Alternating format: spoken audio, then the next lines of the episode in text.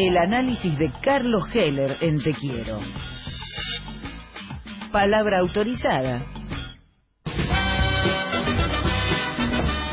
Y le decimos buen día. Palabra autorizada, dice la Pacheco, y tiene razón el señor Carlos Heller en línea. ¿Cómo va, Carlos? Buen día. ¿Qué tal? ¿Qué tal? Buen día. ¿Cómo te va? Bien, muy bien. ¿Cuánto me alegro? Eh, ¿Cómo viste esta semana, sabiendo tanto vos de, de cuestiones que hacen a, a la, a la movida bancaria, a la movida financiera, siendo el, el bicho político que sos? ¿Cómo estuviste viendo esta semana? A ver, este, hubo tantas cosas que pasaron. Sí, sí, que sí, y estamos a miércoles, ¿eh? este, bueno, desde el miércoles a hoy tenés este, todas las medidas que tomó el gobierno, um, yo diría, eh, haciendo un mea culpa de todo lo que le pasó al país por todas las medidas que no tomó el gobierno. Sí, ¿No? sí, sin lugar a dudas. Esa es una interpretación. La otra es que nos escucharon, porque el miércoles pasado hablamos del tema del control de capitales, ¿te acordás? Sí, señor. señor. Y dijimos que sin eso no se podía resolver la, la situación, ¿no? Y los tipos escuchan. Y bueno, me parece bien entonces. En realidad es la, eh, lo que deben hacer los gobernantes, escuchar el, el mandato de los mandantes que somos los ciudadanos y las ciudadanas. Así que está muy bien.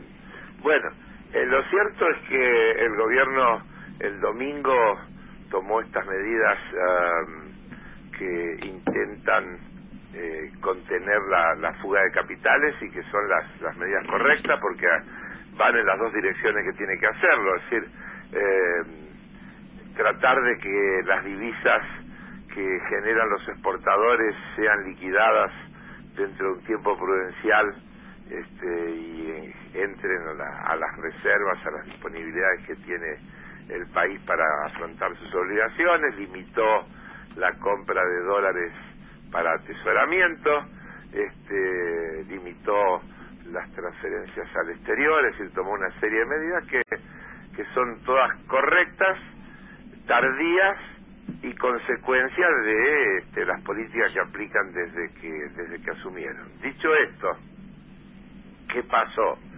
Eh, el lunes hubo eh, bastantes retiros, digamos, de gente que tenía operaciones que le vencían y que se las llevó. Mm, Doy, doy el dato que manejo, que es el propio.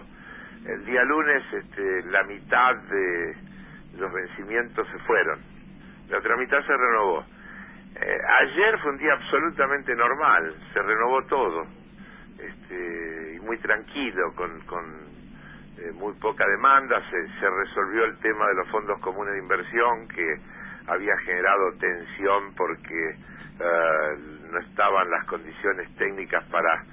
Es, es muy complejo esto, pero eh, los fondos comunes de inversión tienen personas físicas y personas jurídicas y había que escindirlos porque el tratamiento de unos y otros no es lo mismo, este, porque a las personas físicas se les devuelve eh, todo lo que tengan en letras del, tesoro y para las personas jurídicas hay un el reperfilamiento famoso se devuelve el 15% ahora el 25 en ah, 90 días y el otro 60 dentro de 180 este y eso bueno tiene algunas complejidades técnicas para poderlo hacer.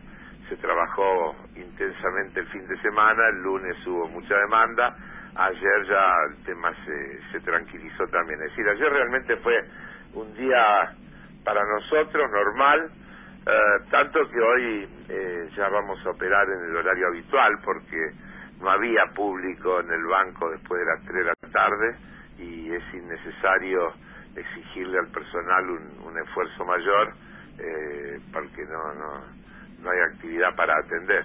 Así que ese es más o menos el panorama. Eh, el problema sigue siendo que la inflación se sigue disparando, es decir, siguen aumentando las cosas que la gente tiene que consumir y esto implica que sigue subiendo la pobreza, eh, que las empresas siguen cerrando, que la crisis se sigue profundizando, la crisis de la economía real, eh, que es lo más grave, que es las consecuencias que todas estas políticas tienen sobre la vida de, de las personas, de las entidades, de las, de las pequeñas empresas, de las economías regionales. este, eh, ya se está estimando que el PBI va a tener una caída del orden del 2,5%. Este, es una enormidad, lo cual llevaría, creo que a que el PBI de la Argentina a fines del 2019 será más de un 5% más chico que lo que eran a fines del 2015, ¿no?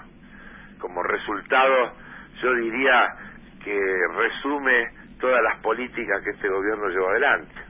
Cuando vos decís caída del, del PBI, eso es destrucción de riqueza directamente. Eso es directamente destrucción de riqueza, claro, es un país más chico, es un país que eh, produce menos, es un país que genera menos ingresos fiscales inclusive y que para lograr equilibrio fiscal demanda más ajuste del lado del gasto, en fin, todo lo que nos hemos cansado de, de explicar y, y yo diría eh, que uno no tiene la alegría de decir, viste que era como nosotros decíamos, este, pero realmente es así, es decir, eh, pero es así porque es de manual, es así porque pasó cada vez que se aplicaron este tipo de políticas y, y no podían tener otro tipo de, de, desenlace, ¿no? Eso es lo que a algunos les cuesta les cuesta entender.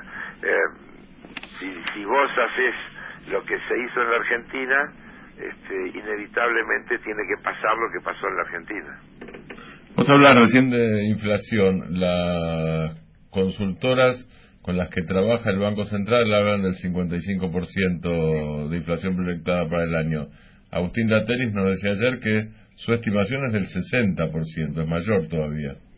Eh, el, a ver, la estimación del Banco Central no es del Banco Central, sino que es lo que se llama el REM, el relevamiento de expectativas de mercado, que es un promedio que el Banco Central hace, creo que de 60 eh, opiniones de consultoras, bancos, etcétera, este, que hacen sus propias estimaciones con sus propios economistas.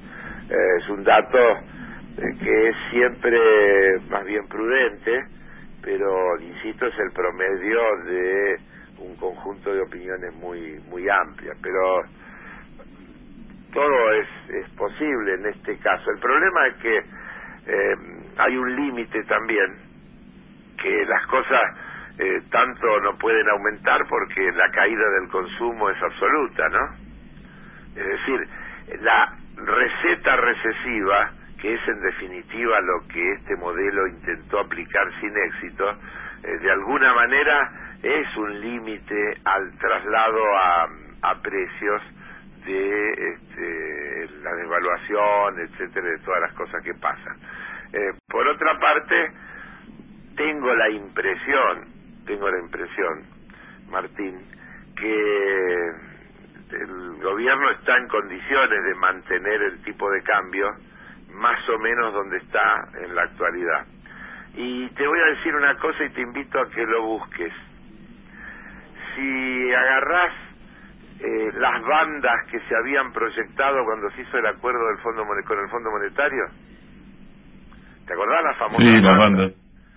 que en abril se congelaron, porque cuando el gobierno decidió eh, congelar el precio del dólar, entendiendo que era la herramienta que tenía para que los precios no aumentaran tanto y para que llegara a las elecciones sin tanto conflicto, mm, tampoco eso le salió bien.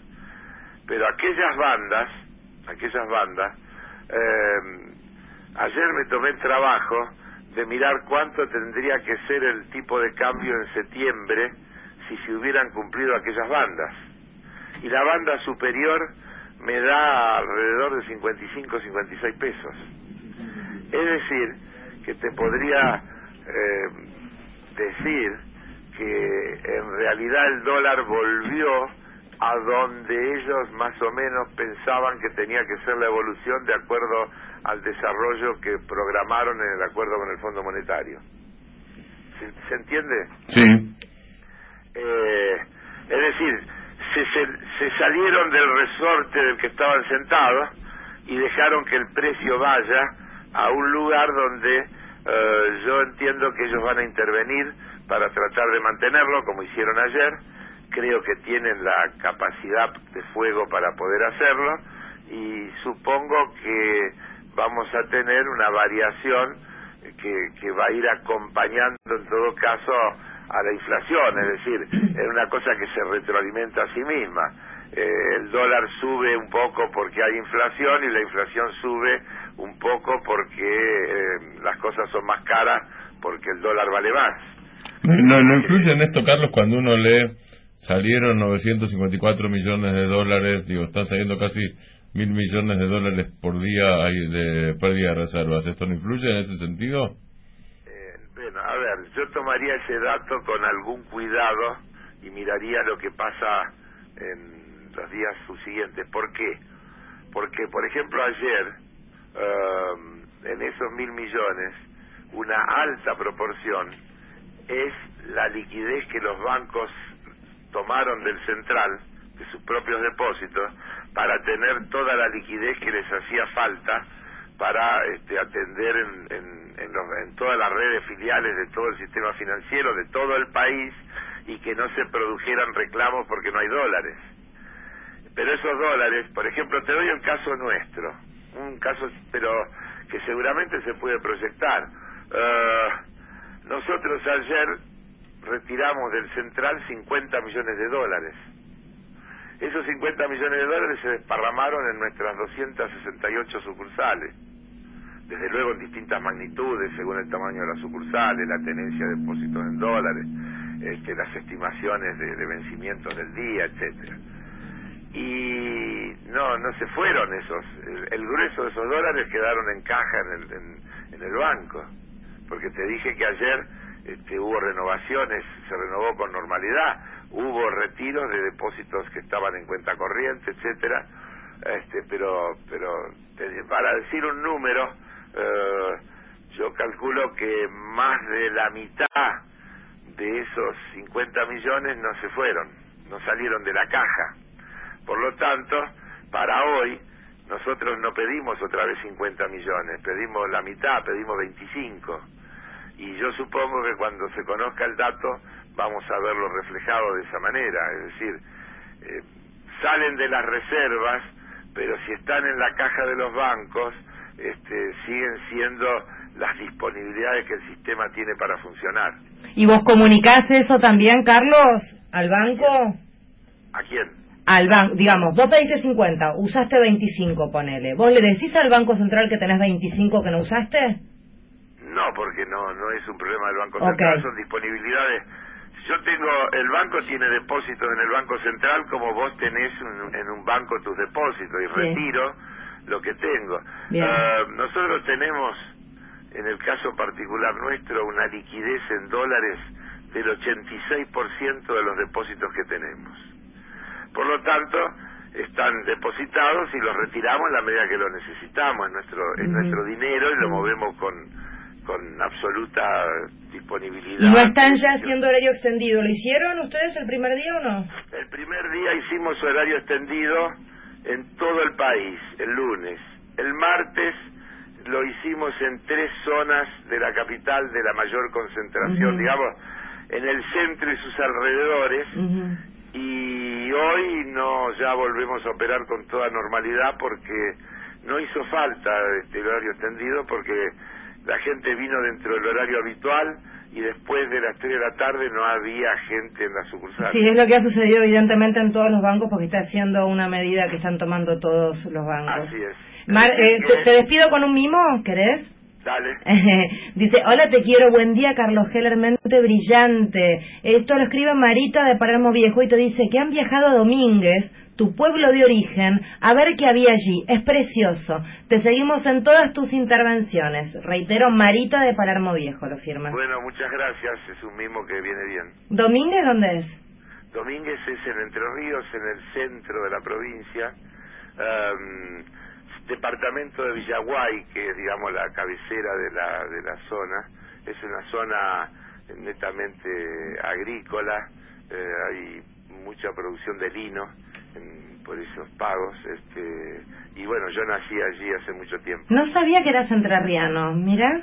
Sí, pero vine cuando tenía nueve años mis viejos se vinieron a Buenos Aires eh, para mi papá se asoció con dos hermanos y pusieron un, un taller mecánico Heller Hermano se llamaba que funcionó durante muchísimo tiempo ¿En dónde? ¿En qué barrio? en Saavedra en primero estaban en Manuela Pedraza y Kramer frente a la vieja cancha de Platense Sí. y después estaban en la avenida San Isidro a unas pocas cuadras de ahí Eh, bueno, te, te quiere mucho y después acá Marita postea un mensaje que dice que es personal, así que no sé cómo hacer para hacértelo llegar. Eh, habla de, de historias familiares de Europa, eh, nada, que te cuenta. Ay, bueno, hacémelo llegar. Dale, ahora ahora me fijo cómo lo hago, ahora me fijo Bueno, cómo lo hago. un beso grande. Beso enorme, gracias Carlos por hablar con nosotros.